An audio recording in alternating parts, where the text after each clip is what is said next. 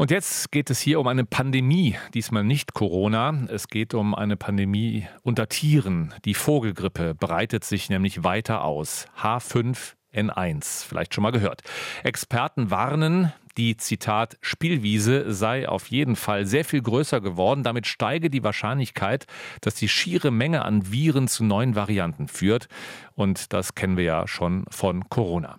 Und längst trifft es nicht mehr nur Wasservögel. Mehr als 70 Vogelarten sind als Opfer der Vogelgrippe nachgewiesen. Eine dieser Arten ist zum Beispiel der Seeadler. Aber wie groß ist die Gefahr eigentlich für Tier und vielleicht auch den Menschen? Dr. Oliver Krone kennt sich damit sehr gut aus. Er forscht als Tierarzt mit dem Schwerpunkt auf Naturschutzmedizin in der Abteilung für Wildtierkrankheiten am Leibniz-Institut für Zoo- und Wildtierforschung in Berlin. Schönen guten Tag, Herr Krone. Schönen guten Tag, Herr.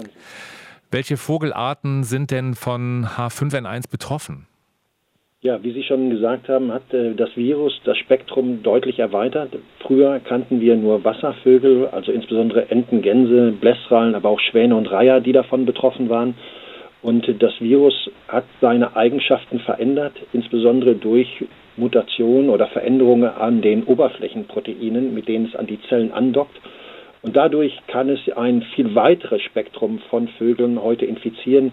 Früher, zum Beispiel im Ausbruch 2006, 2007, waren das ein sehr eingeschränktes Vogelspektrum. Der Seeadler war nicht davon betroffen. Zehn Jahre später, 2016, haben wir dann zusammen mit dem Friedrich-Löffler-Institut festgestellt, dass auch Seeadler an diesem Grippevirus, sorry, an dem Influenza-Virus gestorben sind was sehr ungewöhnlich war. Und das war also einer der Nachweise, die gebracht wurden und gezeigt haben, dass das Spektrum massiv erweitert wurde. Ja, Mittlerweile sind es also viele andere Vogelarten auch. Ganz aktuell zum Beispiel der, das Vogelsterben auf Bassrock, ähm, einer Insel nördlich von Schottland, auf der viele Wasservögel davon betroffen sind. Warum ist das denn so? Warum weitet sich das so aus? Woran liegt das? Das liegt an den Eigenschaften des Virus. Also das hat acht äh, DNA-Segmente und ähm, die werden äh, neu assortiert sozusagen. Es gibt also neue Mutationen, einen Austausch der Viren innerhalb des Wirtsorganismus. Dadurch passt sich das Virus besser an, erweitert sein Spektrum, weil es will ja sozusagen überleben. Und je weiter das Wirtspektrum ist, desto erfolgreicher ist das Virus. Und das ist auch der Grund, warum viel weitere Regionen betroffen sind und nicht das Ganze so lokal äh, bleibt. Richtig. Wir haben zum Beispiel festgestellt, dass Island als Trittstein für die Infektion, für die Ausbreitung des Virus bis nach äh, Nordamerika ähm, fungiert hat. Auch hier haben wir als erstes das Virus war am Seeradler festgestellt. Dann haben die Kollegen vor Ort Wasservögel untersucht und auch dabei wieder dann das Virus gefunden. Was kann man denn jetzt konkret gegen diese Ausbreitung machen? Also wenn man jetzt wieder den Brückenschlag zu Corona schlägt, würde ich sagen impfen. Aber ist das so einfach? Das ist nicht so einfach. Da geht es um wirtschaftliche Aspekte und um die Ausfuhr von Geflügel. Das ist, äh, deswegen kann man nicht einfach pauschal impfen. Das Wichtigste sind natürlich Hygienemaßnahmen, weil es sind ja auch äh, Geflügelhaltungen und Mastbetriebe davon betroffen.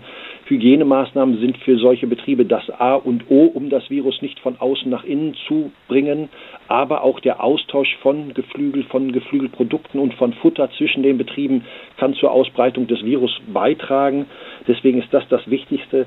Bei den Wildvögeln können wir eigentlich wenig interagieren. Man muss wissen, dass das Virus ursprünglich, die ursprüngliche Version aus Südostasien kommt.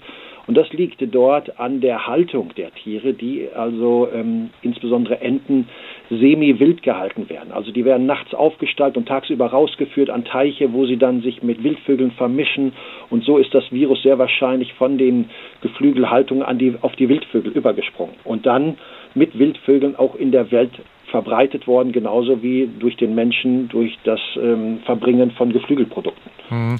Sie haben das Stichwort genannt, Südostasien, äh, in Kambodscha oder auch in China äh, sind offenbar jetzt auch Menschen an der Vogelgrippe gestorben. Wie groß ist eigentlich die Gefahr einer Übertragung von H5N1 auf den Menschen? Also wir sind eher verwundert, dass es so wenig Übertragungen bisher gab. Das äh, zeigt, dass das Virus also immer noch äh, relativ vogelaffin ist.